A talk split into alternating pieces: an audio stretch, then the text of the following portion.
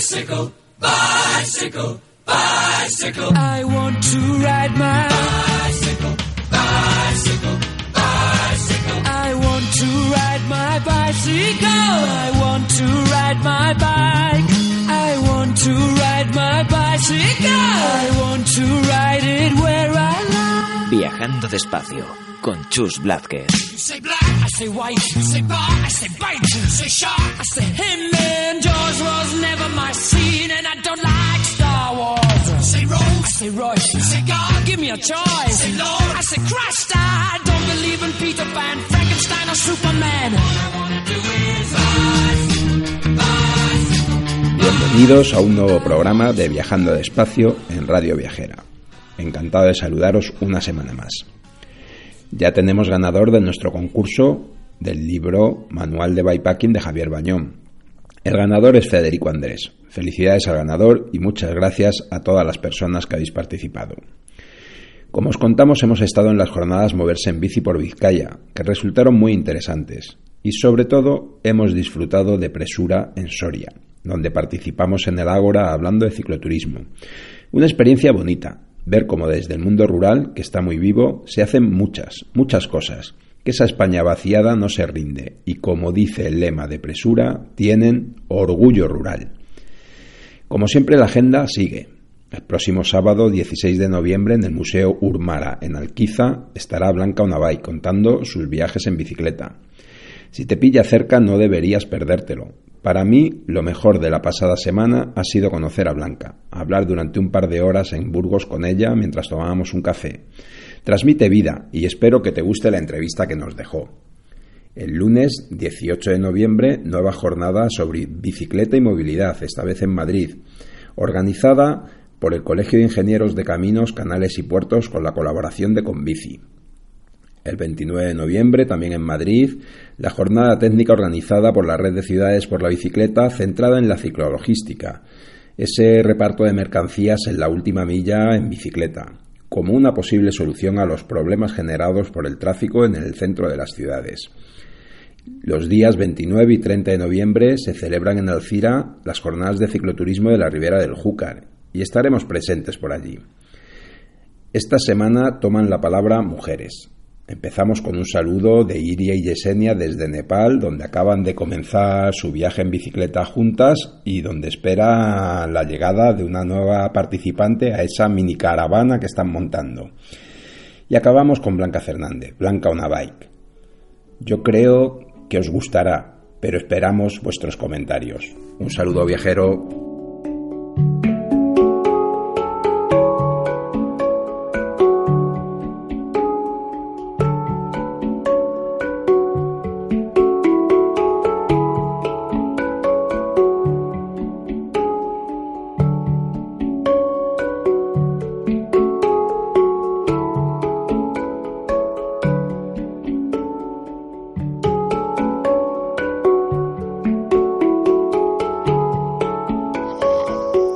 Probando, probando. Este es un audio directamente llegado desde Nepal.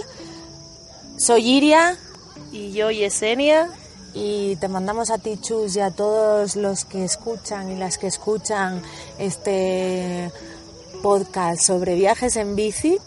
eh, una pequeña nota sobre nuestros primeros días impresiones viajando por este país. Eh, yo llegué hace un mes más o menos, pero Llevamos tres días pedaleando, salimos de Katmandú y ahora mismo estamos haciendo esta nota de voz sentado en unas escaleras del campus de la Universidad de Katmandú, eh, un sitio muy agradable donde hemos eh, pedido alojamiento ayer y donde eh, vamos a devolver la hospitalidad y la generosidad con una charla para un grupo de mujeres de aquí que estudian en el campus. Eh, bueno, Yesenia llegó hace unas semanas eh, también. que llega en... Este plan de viaje surgió un poco así. Yo tenía unos días para, unos meses para venir. Yesenia retomaba su viaje eh, después de unos meses de vacaciones en España. Entonces se nos ocurrió la idea de pedalear juntas, de primero conocernos en persona y, y pedalear juntas por, por el país. Eh, hemos coincidido o vamos a coincidir con otra chica más que se llama Leticia, así que sin querer y sin organizarlo mucho nos hemos eh, eh, propuesto hacer una mini caravana por Nepal y vamos a ser pues tres chicas a partir de en un par de días llega Leti. Mis primeras impresiones del país eh, son un poco mm, mm, confusas, no sé si confusas, sino contradictorias, porque por un lado me está pareciendo un país muy alucinante a nivel cultural y, sorprendentemente vivo en muchas muchas cosas y los nepalíes es gente muy agradable y siempre sonriente y muy amorosa y siempre te ayudan y eso, pero a la vez no es un país, no me está resultando un país cómodo a la hora de, de moverse porque hay mucha polución y mucho tráfico y, y, comemos mucho polvo y a la vez, bueno, pues hay esta incomodidad a la hora de conseguir servicios, ¿no? Y, y el agua es un bien escaso, hay, agua y se consigue mucha agua, pero bueno, siempre hay que pedir agua para poder beber porque pues los sitios no tienen agua potable y, después en las casas pues tienen estas restricciones, restricciones de agua y, después eh, el monotema a la hora de la comida también pues a veces eh, dificulta. Yo he estado enferma unas, unos días, entonces eso pues no ayuda a integrarse totalmente en en el país y bueno, pues ahí estamos, estamos en la lucha para poder terminar en, bueno, en los próximos días de disfrutar eh, completamente y, poder estar más cómodas viajando. Una vez que salgamos a lo mejor del núcleo tan urbano que es Katmandú y, los pueblos y, y, ciudades que hay alrededor que hace que sea al final como una masa urbana de, ciudades una con otra, una con otra, una con otra, y, es un poco caótico. Eh, Yesenia tiene otras impresiones que, os va a contar ahora, porque bueno, ella ha estado pedaleando tres meses antes, entonces claro, su percepción es otra. Entonces es muy interesante ver cómo, pues eso, su percepción anterior con la mía nueva de recién llegada y cómo debatimos y vamos, pues eso, eh, enfrentándonos a las diferentes situaciones y desde la experiencia de ella y también mi, mi, parte novata, pues vamos eh, resolviendo cosas. Bueno, pues yo estuve aquí en Nepal de, desde abril hasta julio. Y bueno, pedaleé también con dos chicas más, primero con Monona, que es una mujer argentina, pedaleamos dos semanas y después con Carmen, una chica de Barcelona, estuvimos los meses restantes. Y bueno, eh, pues eso, pues al principio pues un poco difícil porque tampoco Carmen tenía experiencia viajando en bici, se había pillado una bici en Kamandú de bajo presupuesto, entonces bueno, se le desmantelaba por, por momentos, pero bueno, coincido con Iria con que la gente nepalí es una gente pues muy hospitalaria, sonriente, que quieren ayudar, tienen curiosidad, nos han abierto las puertas de las casas en muchas ocasiones, nos han ayudado y, bueno, Nepal también es un país que tiene mucha naturaleza, mucha montaña, pero claro, no, es el, no sería el país idóneo para pedalear, para viajar en bici, ¿no? Es un país difícil porque no tiene las infraestructuras necesarias, ¿no? Eh, eh, el asfalto casi no existe en las áreas rurales, eh, eso, hay mucho polvo, mucha tierra, entonces pues un poco incómodo, ¿no?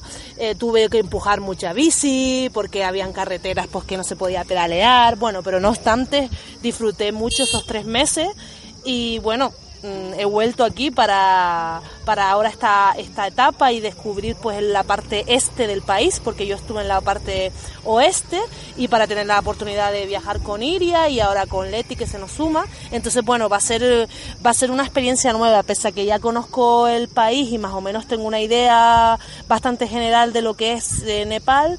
Eh, pues ahora, bueno, la experiencia va, va a cambiar un poco y nada, pues con muchas ganas. Vamos a ver. Os mandamos un abrazo fuerte desde aquí y bueno, las próximas semanas intentaremos daros otra visión a lo mejor de cómo va yendo el viaje y lo que vamos descubriendo y viendo. Vamos en dirección este, eh, hacia la frontera con India y bueno, eso nos llevará por lo menos unas semanas de aquí a, el- eh, eh, bueno, a lo que lleva hasta Sí. a llegar allí. Así que nada, un beso y un abrazo Chao. para todos por ahí. Chao. Saludos.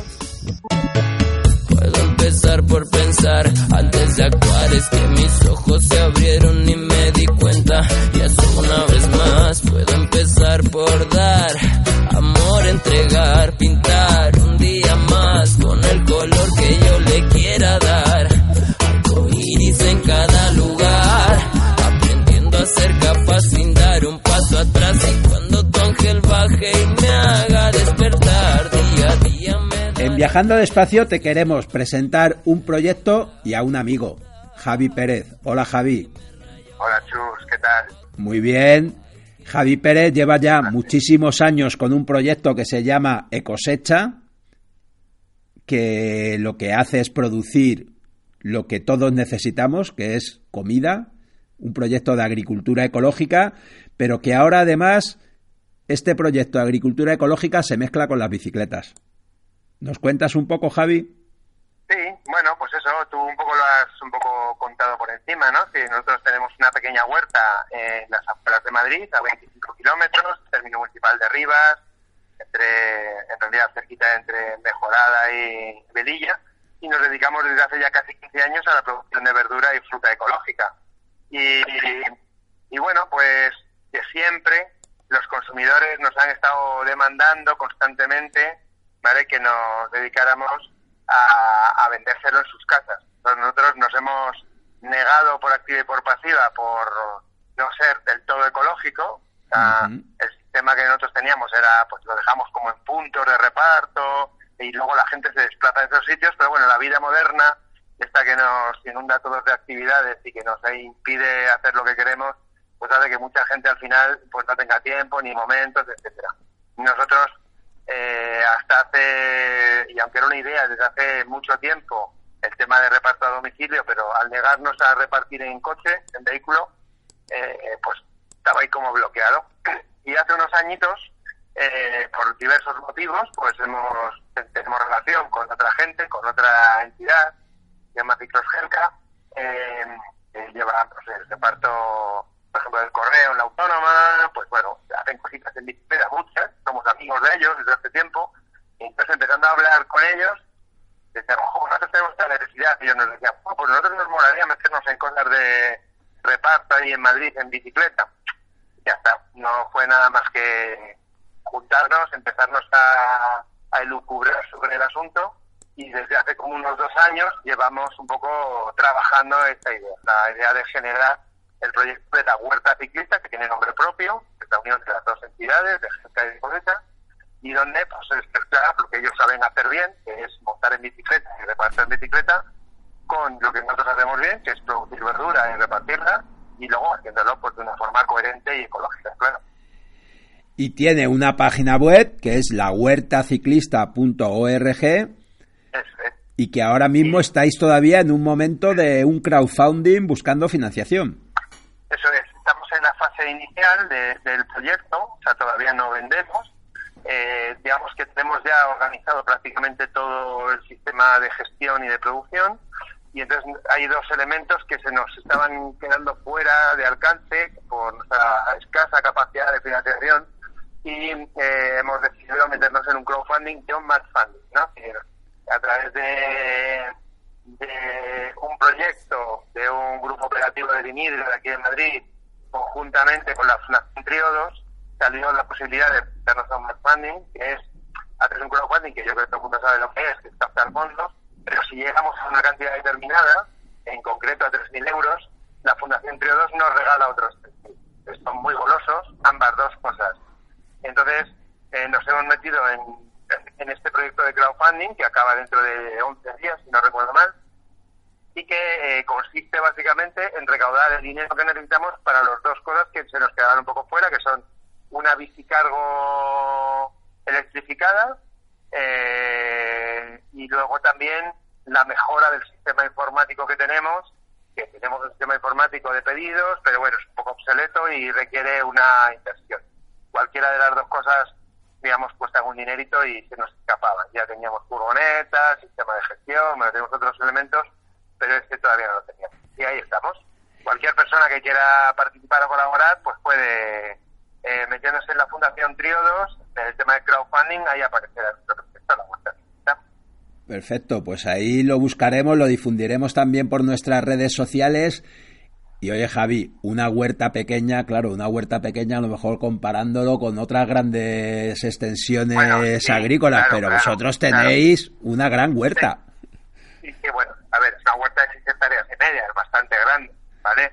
Lo que pasa que eh, eh, todavía no, digamos, no estamos hablando de una huerta gigantesca, es una huerta donde trabajamos en momentos puntuales cinco o seis personas, es decir, es algo de, una escala humana, por así decirlo, no estamos hablando de lo que suele abastecer a las grandes dimensiones. Es verdad que nosotros trabajamos en agroecología, decir, pensamos que las huertas tienen que tener un tamaño razonable, utilizamos multiproductos, es decir, que se planta de todo en la huerta, intentamos utilizar el mínimo posible de productos, eh, aunque sean ecológicos, pues digamos que esté todo lo más integrado posible y eso se puede hacer en una huerta, entre comillas, pequeña, que como bien tú dices, pues no es exactamente pequeña, ¿vale? Sí. Que son seis hectáreas y media que da para que te duela mucho la espalda. Sí, sí, sí. Y para dar de comer a muchas familias.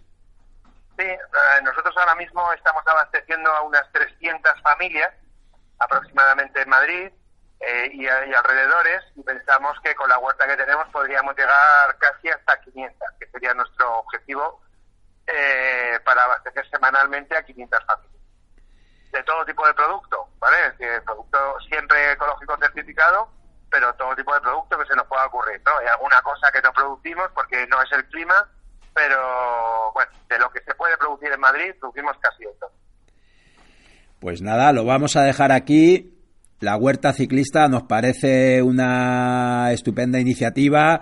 También conocemos a la gente de Ciclogelca y nos parece que también ellos que están ahí también apoyando la promoción de la bicicleta, sobre todo en el entorno de la autónoma, alquilando bicis, prestando bicis, haciendo taller. O sea que nos parece que es una combinación perfecta. Sí, es una combinación perfecta. Yo no, no, no tú, mismo lo has dicho, porque conseguir cambiar eh, las maneras de transporte en una ciudad gigantesca como Madrid es un reto que nos tenemos que plantear como ciudadanos. Sí, en sí, nuestro sí. caso, pues bueno, hacemos nuestra pequeña labor, que es implementando una cosa, una actividad económica, de una forma lo más sostenible y ecológica posible, que es, por supuesto, utilizando la bicicleta, que es lo más ecológico posible. Pues aquí lo dejamos. Que siga bien el reparto, que, que me consta que estabais ahora mismo repartiendo y a repartir fruta y verdura de la buena por todo Madrid. Muchas gracias. Eso es. Venga, muchas gracias, Chus, y a todos los demás. Un abrazo, Ahora, hasta pronto. Un abrazo, hasta ahora.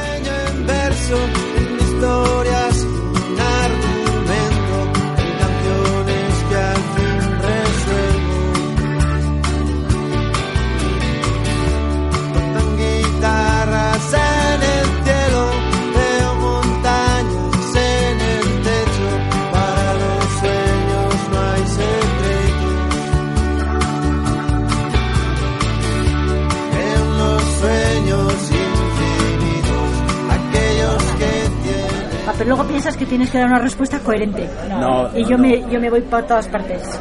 No, no, ya verás que no. No, porque la pregunta no es A, B, C o D, no tiene respuesta. Blanca Onabay. ¿Quién es Blanca Onabay? Estamos aquí en Burgos. Llevamos ya mucho rato charlando, pero solo ahora por fin hemos sacado la grabadora. Cuéntanos quién es Blanca Onabay, por favor. Ah, Blanca Navai, que es una persona que hace muchos años conoció a un cicloviajero en China y lo vio y dije, ay, yo cuando sea mayor quiero ser así. Eh, me quedé con la copla. Hay ideas que se te quedan en la cabeza y me quedé con la copla. Entonces llegó un momento en que en mi vida se me presentó la oportunidad de poder hacerlo y pensé sería pecado dejar pasar a la oportunidad y dejé de trabajar dejé a mis hijas instaladas en mi casa me hice una bicicleta y salí por la puerta de mi casa en el 2015 y ahora estoy en Burgos En Burgos. Bueno, solo has dado un pequeño rodeo, ¿no? Para esta llegada a Burgos desde el Cairo, ¿no? Creo, desde el Cairo hacia el sur, hacia Sudáfrica y vuelta, ¿no? Es cada uno llega a Burgos por donde quiere, ¿no?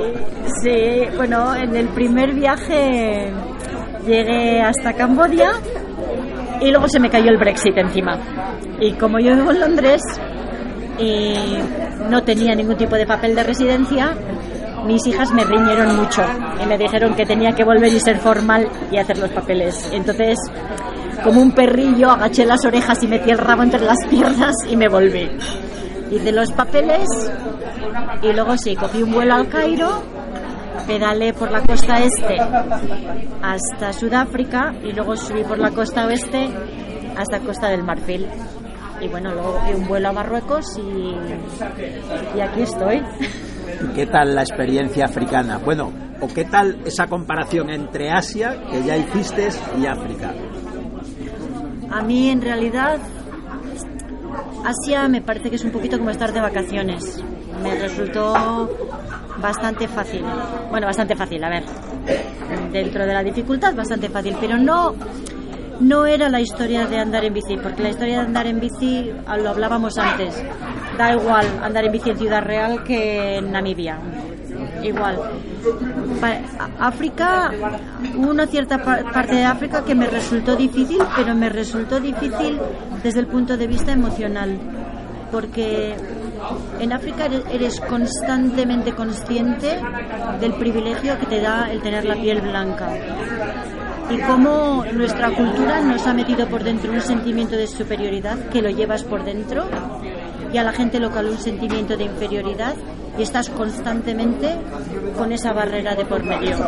Eso no lo sientes en Asia, eso lo sientes en África, pero como continente la naturaleza es la naturaleza es brutal.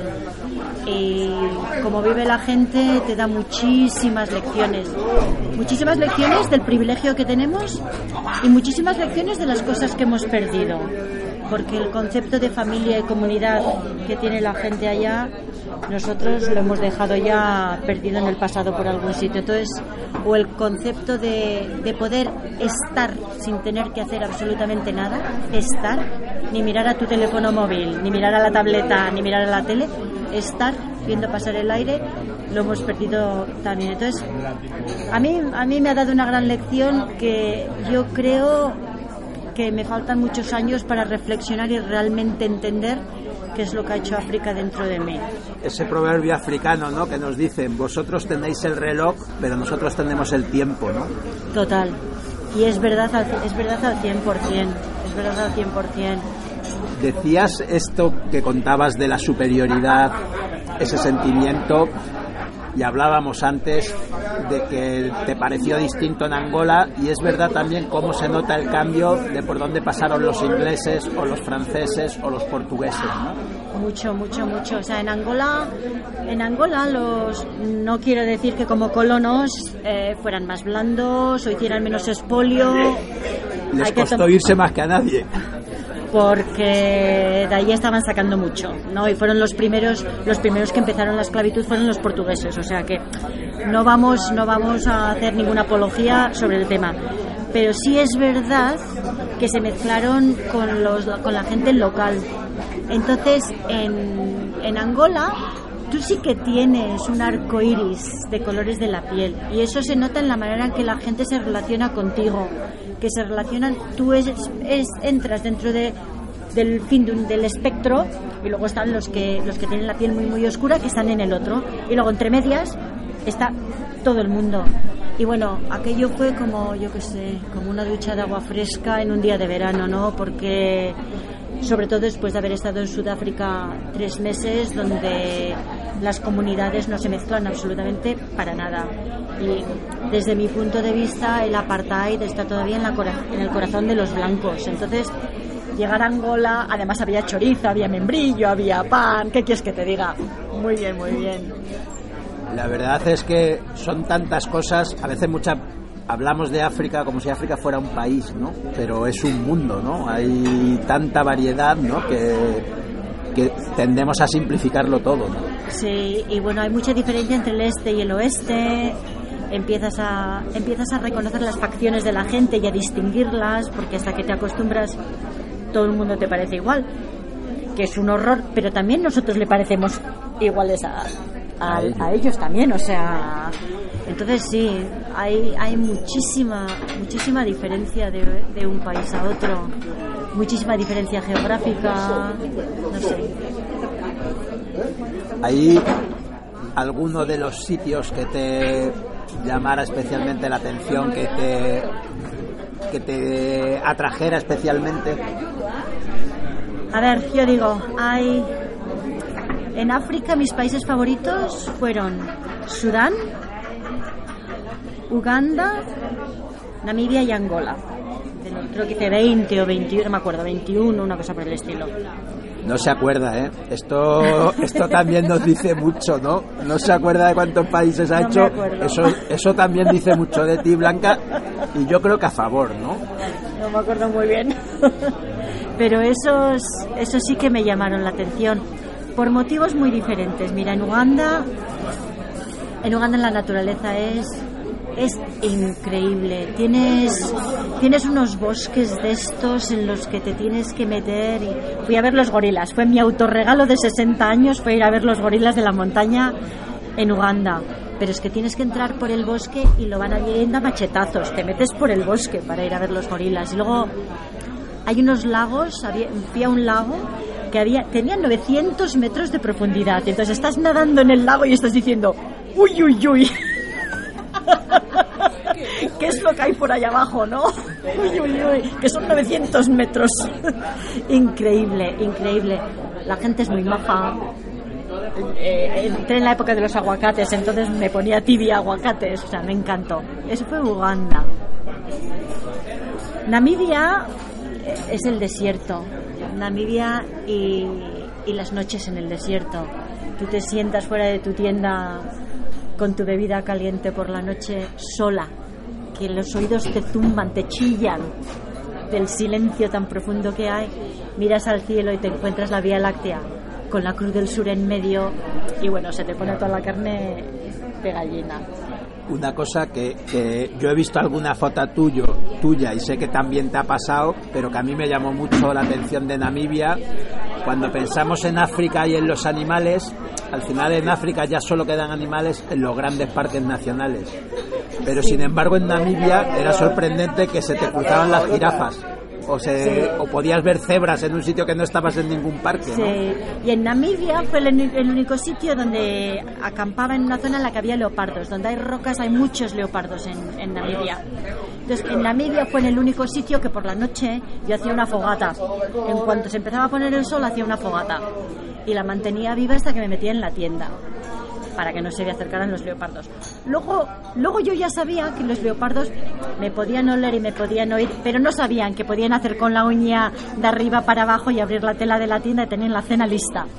Eso no lo, eso no- los bichos esos no lo entienden. Entonces una vez en la Menos tienda mal. estás tranquila, pero sí que Namibia, Namibia tiene una vida salvaje increíble. Y bueno, tiene una mezcla de etnias increíble. También, es increíble. Tú te ibas al supermercado, sobre todo en la parte norte, a mí me chocaba mucho, ¿no? Hay una tribu que se llaman los Himba, que son tribus de pastoreo, entonces ellas llevan unas faldas que están hechas con la piel de la vaca y de cintura para arriba van desnudas. Entonces, van con el carrito de la compra en el súper. Entonces, son cosas que son cosas que te chocan mucho. Es un país es un país a visitar Namibia realmente. Y dijiste también Sudán. Sudán, ah, sí. Ah, para mí Sudán fue como el Irán africano. La gente en Sudán es lo más hospitalaria y lo más encantadora que te puedes echar a la cara. O sea, llega uno, hay mucha, hay mucho pastoreo de camellos. Entonces te vienen con los camellos, los camelleros, lo primero que te dicen es te saludan, ¿no? El salam aleikum, lo primero. Y lo siguiente que te dicen por señas es a ver si quieres agua. Mí me pasó quedarme atascada en la arena, iba hacia unas hacia unas pirámides, porque iba a acampar en unas pirámides nubias, una de las dinastías faraónicas pues sudanesa, y me quedé atascada en la arena. Y vinieron unos camelleros en sus camellos, entonces hicieron arrodillar al camello como se agachan los camellos, y me ayudaron a empujar la bicicleta hasta una parte más firme, y me dieron todo el agua que me hacía falta para la noche. Y en Sudán sabías que se te hacía de noche y llamabas en la puerta de cualquier casa, es unas puertas metálicas, y luego dentro viven familias, grupos familiares enteros. Y nunca me dijo nadie nada, o sea, de poner la tienda dentro de la casa y por señas hablar con la gente. Los sudaneses son es un pueblo increíble.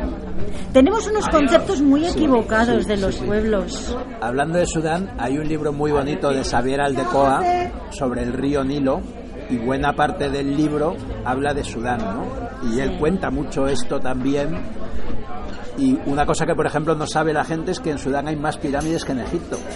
Sí, claro, por la dinastía, por la dinastía nubia. Son un poco diferentes, no están, no están tan masificadas porque es que nadie va a Sudán y es increíble. O sea, tú estás acampada en medio de las pirámides con el cielo del desierto también. Es no, es una parte muy, muy, muy, muy, muy bonita, muy bonita. Y el último era Angola, que ya nos habías dicho antes que claro, que Angola además es, claro. es como muy cercano, ¿no? Claro, en Angola, en Angola me sentía en casa. En Angola de verdad es tan cercano que, que me sentía en casa. La gente te saluda, te puedes comunicar con la gente. Yo qué sé, la gente es muy abierta. Me encantó.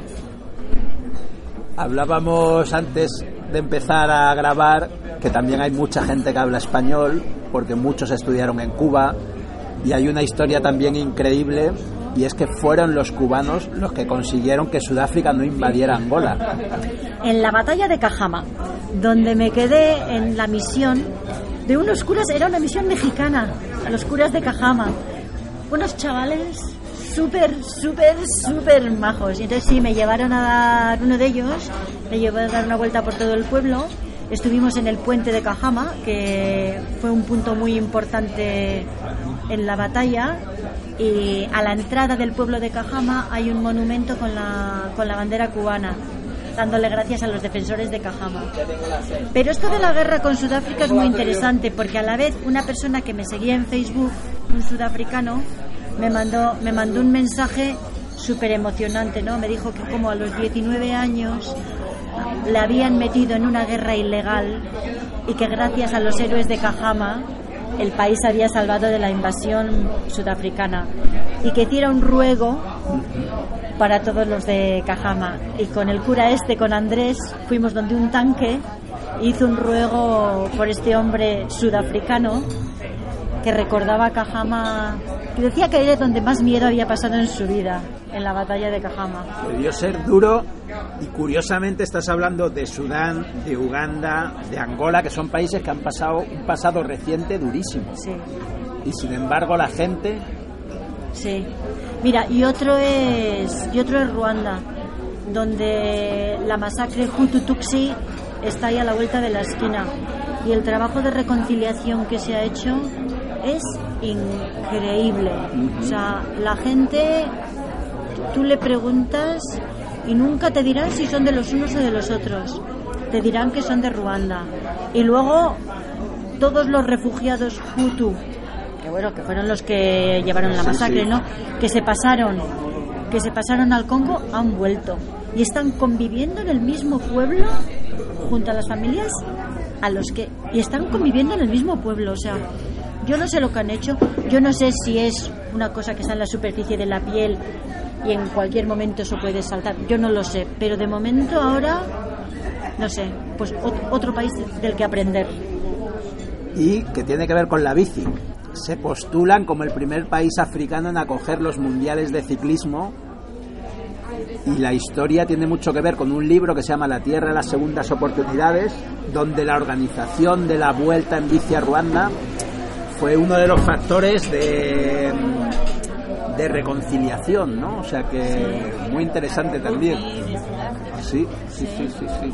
Y no ves taxis, ves taxibicis por todo el, por todo el país, unas bicis que son unos motrocos con un pedazo cadena de estas súper gordas y rompibles que claro, te pasan con, una, con un sin cambios que te pasan con una facilidad cuesta arriba que ahí te ponen en tu sitio. Tú que piensas que eres tan fuerte y tan no sé qué, ahí esos te ponen en tu sitio. Van dos o tres en la bici, van subiendo unas cuestas del patín, tú con tus cambios de estos que vas ta, ta, ta, ta, ta, ta, ta, ta, correr, te ponen en tu sitio. No, sí. Y hablando de bici, ¿cómo es tu bici? ¿Qué bici llevas? Ah, yo estoy enamorada de mi bici. Mi bici es. Mi bici es una. El marco es una Surly, que es un marco americano de, de bicis de viajar. Pero me compré solo el marco. Luego, eh, uno por uno, todos los componentes. Tengo un amigo en Londres que tiene 75 años, lleva trabajando en bicis desde que tenía 14 y uno por uno escogimos todos los componentes. A ver, ¿qué le vamos a poner? ¿Qué frenos vamos a poner? ¿Qué esto? Pero es una bici muy sencilla. Mi bici tiene frenos de zapata de los normales y corrientes. No tiene absolutamente nada especial. Tiene atrás los cambios de toda la vida, no tiene rolo, tiene los cambios de toda la vida. Lo único que me he permitido de modernez es que el buje de los pedales, que no sé cómo se dice muy bien, El pedalier. el pedalier este es, como se dice, Holotech. Lo demás, en lugar de ser de los cuadraditos. Por lo demás, es una bici súper sencilla, porque es que yo me la construí para poder tener recambios en cualquier parte del mundo. Entonces, cuanto más sencilla, más fácil. Es de acero, o de acero, de lo que sea, de cromoly. Entonces, si se rompe, se puede soldar en cualquier parte. Es una bici muy normal. Solidez. Sí, sí, sí, sí, sí. Pesa mucho. La bici pesa casi 18 kilos. Solo la bici. Pero bueno, tampoco. Vamos a ver. Si yo fuera uno de esos ultra rápidos, entonces a lo, a lo mejor 5 microgramos hacen diferencia. Para mí, 5 kilos no hacen ninguna diferencia. ¿Qué te vamos a decir nosotros que le llamamos al programa Viajando Despacio, no? Muy despacio. Muy despacio. Bueno, ahora estamos en Burgos. ¿Qué te espera? ¿Qué es lo siguiente? Poquito, bueno, primero poquito ya. Primero volver a casa, pasar las navidades, ya me queda poquito. 1500 kilómetros como mucho, poquito. O sea, de 1500 kilómetros. Como un hombre, Nada. poquito. Eh, Todo es en proporción. Bueno, y aquí con una amiga, Hombre, hombre, que te acompaña hombre, desde Sevilla ya, ¿no? O sea, vas a llegar escoltada. Sí, sí, sí, sí. Soy muy afortunada. Tengo una gente en mi vida súper maja a la que yo quiero mucho y que sé que me quieren mucho. Y bueno, María G se vino a Sudáfrica a hacer un cachito conmigo y ahora está haciendo desde Sevilla, cruzando la península conmigo, me acompaña hasta Irún, hasta la frontera con Francia. Vamos, que soy una mujer súper afortunada, una mujer privilegiada. Entonces eso es lo que me queda. Llegar a Euskadi y cruzar, subir por, creo que iré por la Eurovelo 1 esta, a Londres, para pasar las navidades con mis hijas, de momento. Lo que me queda en el futuro, mm, no lo sé. Que toca América, ¿no? ¿O qué? Y tengo un proyecto ahí embriónico, muy, muy, muy, muy embriónico. Pero bueno, os voy a contar, pero es muy embriónico. O sea, que nadie me tome la palabra, es muy embriónico. Para decir que has dado la vuelta al mundo, tienes que recorrerlo todos los meridianos que sea posible por tierra. Yo no he dado la vuelta al mundo. Yo he hecho una parte hacia Asia y luego África. Si tú miras el mapa, mm, he estado siempre en el mismo espacio más o menos. Entonces yo creo que se va a llamar eh, tapando huecos y cerrando el círculo. Porque de Costa del Marfil yo volé a Casablanca. Entonces tengo un trozo de África que no he hecho. De los, de los que se puede hacer, ¿eh? Yo no me meto en sitios complicados. Otra cosa es que se te complique la vida. Entonces te buscas la vida. Pero yo meterme a propósito en sitios complicados, ya estoy muy mayor para esas cosas. Entonces, ese cachito me queda por hacer. Y luego tengo que mi- cogerme el globo terráqueo, mirar y a ver qué recorrido me hago para cerrar el círculo. Entonces sí podré decir que he dado la vuelta al mundo. Yo no he dado la vuelta al mundo. Yo he ido Ya por ahí en bici. decir, ¿no? En algunos, en algunos cachos se juntará María G, me imagino. Que ya me ha dicho, pero de- depende. Van a ser cachos escogidos, depende. Es que el mundo es muy grande, ¿eh? Y se te acumula el trabajo, chico. Empiezas, empiezas a añadir cosas a la lista y se te acumula el trabajo. Y dices, "Uf, Claro, lo que me que- queda por hacer. Es que si uno va con curiosidad, ¿no? Hay tanto por ver en todas partes. Mira, curiosidad, yo digo, yo siempre digo, para viajar, solo, solo, solo, te hacen falta dos requisitos. Tienes que ir con la mente abierta y con el corazón abierto. Y si vas de esa manera, las cosas te salen solas. No tienes que hacer absolutamente nada, porque de- pero lo digo de verdad, ¿eh? las cosas van saliendo. Te piensas que no tienes donde dormir y te aparece algo. Te piensas que no vas a encontrar agua y de repente se para un coche y te ofrece agua. Esas dos cosas. Si vas así, ya no te hace falta nada más. Bueno, un buen saco. Y además, amigos por el camino, ¿no? Porque Hombre. ahora vas hacia Vitoria con idea de ver a Loncho. Claro, claro. Yo aquí en la península lo que estoy haciendo es la ruta de la amistad, visitando viejos amigos, amigos gente que ha sido amiga mía desde que tenía nueve años y tengo 61 y todavía son mis amigos. O sea que, que ya te digo que soy una mujer. Yo soy multimillonaria.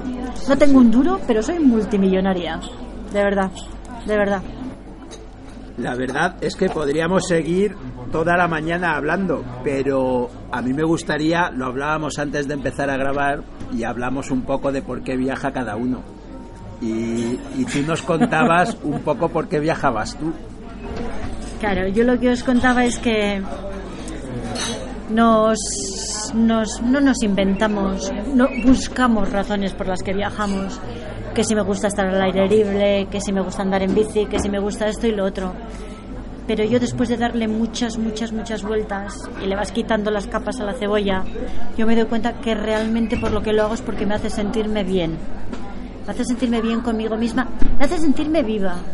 Y me hace sentirme viva de una manera que otras situaciones no me hacen sentir viva. Es como, como si cada célula de tu ser está vivo. Entonces, a ver, eso es un chute de endorfinas y lo que os contaba es, es como cuando estás recién enamorado y lujurioso, las dos cosas a la vez. Bueno, esa es una mezcla de drogas tan potente, tan potente, tan potente que es adictiva. Y yo lo que me he dado cuenta es que así es como me hace sentir cuando estoy viajando y veo una puesta de sol, o veo a unos niños jugando en el agua, o me saluda una mujer que está llevando agua en la cabeza. Entonces, estoy viva. Y eso te hace sentirte tan bien también que cómo no va a ser adictivo.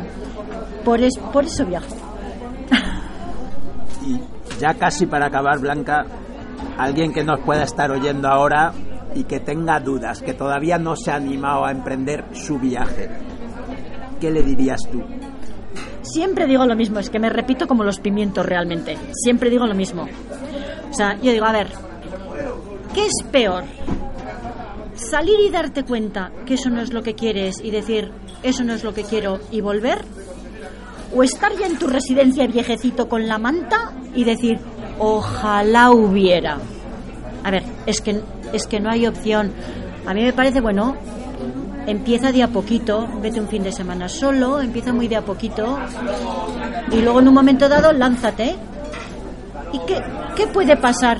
Que no te guste, pues bueno, si eres una persona que has tenido ese carácter que te has lanzado, te vas a volver a donde sea y si hay que buscarse un curro, se busca un curro de lo que sea y tirar para adelante. O sea, es que para mí casi como que no es casi ni una pregunta, vamos.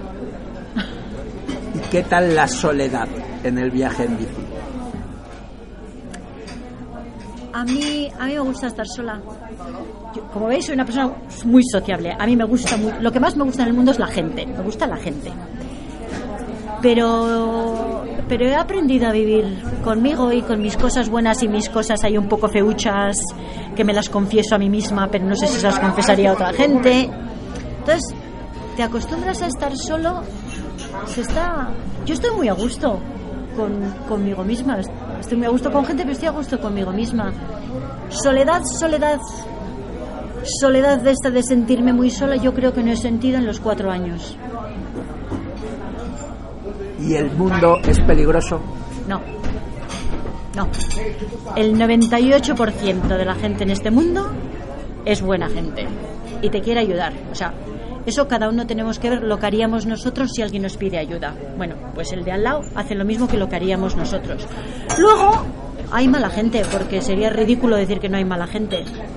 El problema es que si vas con barreras para evitar que ese 2% te haga daño, evitas el 98% de situaciones que te van a enriquecer. Entonces, desde mi punto de vista, el mundo no es peligroso. Hay que ir con un poco de sensatez. Pero bueno, el mundo El mundo es un sitio maravilloso que vale la pena, que vale la pena visitar. Vale la pena visitar el mundo y vale la pena visitar la página de Blanca. Porque además, y eso ya es generosidad tuya, has compartido el viaje, compartes reflexiones, compartes fotos, compartes lo que te cuesta hacer las cosas. O sea, me parece que, que es una ayuda, ¿no? Para el que quiere hacer un viaje mínimamente parecido. Sí, bueno, en principio empecé porque era una manera de tener a, a toda la gente a la que yo quiero sabiendo lo que estaba haciendo. Y luego pensé, va, luego esas cosas es, es que yo no me sé contener. Entonces, es que no sé, es que no sé. Entonces, empecé, empecé de esa manera y luego dije, ah, pues voy a poner una sección con lo que tengo. Luego en África lo que he hecho es país por país lo que he hecho cada día, dónde he dormido, pues por si alguien le, por si alguien le viene bien, cómo he hecho los visados, cómo he hecho las cosas que se podían comer, eh, un poquito de todo. Entonces, sí, ahora cuando ahora cuando pare tendré que revisar y poner un poquito todo al día y ver que los enlaces funcionan y todas esas cosas que no haces de viaje. Pero bueno, ha sido una manera de compartir mi viaje con gente y lo que me ha conmovido es la respuesta que he tenido de la gente, ¿no? Porque es que no te la... A vosotros no os hubiera conocido para empezar. es verdad, o sea, de repente, pues yo qué sé, tu vida se enriquece con un montón de gente que si te hubieras quedado en tu casa nunca la hubieras conocido. Y es que hay detalles como ese Van Sabes o como ese albergue o como esa misión que de repente es algo útil para muchísima gente después. Claro, claro, claro, pues esa es la cosa, porque bueno, todos viajamos de distinta manera y a uno nos gusta viajar ya con un poco sabiendo de antemano lo que va, lo que va a pasar mañana y a lo mejor otros estamos más tranquilos sin saber, un poco, un poco al aire. Todos somos diferentes, a ver, que no hay ni viaje bueno ni viaje malo, ni la correcta ni la incorrecta manera de hacer las cosas. Aquí cada uno hacemos, cada uno nos lo montamos para estar bien como somos cada uno de nosotros. Ya hay quien tiene que llevarlo todo cosido, me parece muy mal, y hay quien puede ir al aire, que también me parece no muy mal, me parece muy bien, que también me parece muy bien. Entonces, sí, lo hice un poco por eso, porque yo al principio tenía que llevarlo todo muy cosido y poco a poco me fui librando de ese sentimiento de llevarlo cosido. Entonces pensé, va, pues a lo mejor a alguien le viene bien. Seguro, Eh, seguro que sí. Seguro que no a alguien, a o, muchos. o no, pero bueno, ahí está. Sí, porque luego también es verdad, y tú lo decías, que el viaje de cada uno es distinto, ¿no? Sí. Incluso aunque hagas la misma ruta, ¿no? Total. Cada uno la vive de manera diferente. Total, total, total. Y eso de que hay que, lo tenemos que dejar de un lado. No hay que, no hay que, nada. ¿Que tú quieres llevar 800.000 cosas en tu bicicleta? Si no le estás pidiendo a nadie que te las lleve. ¿Entiendes? Entonces me parece fabuloso. ¿Que a ti con llevar una camiseta para, para dos años te viene bien? Me parece también fabuloso. Nos tenemos que montar cada uno nuestro viaje, olvidarnos de los aunques, olvidarnos que ese hace mejor que yo o hace más kilómetros o... Tú te montas tu viaje. Y si estás a gusto con tu viaje, suficiente. Pues creo que lo vamos a dejar aquí, Blanca. Muchísimas gracias, buen viaje y buenos viajes. Bueno, gracias a vosotros. Y que lo sigas compartiendo con los amigos y las amigas. Esa es la intención. Esa es la intención. Gracias a vosotros. Muchísimas gracias. I want to ride my bicycle, bicycle, bicycle. I want to ride my bike. I want to ride my bicycle. I want to ride it where I like.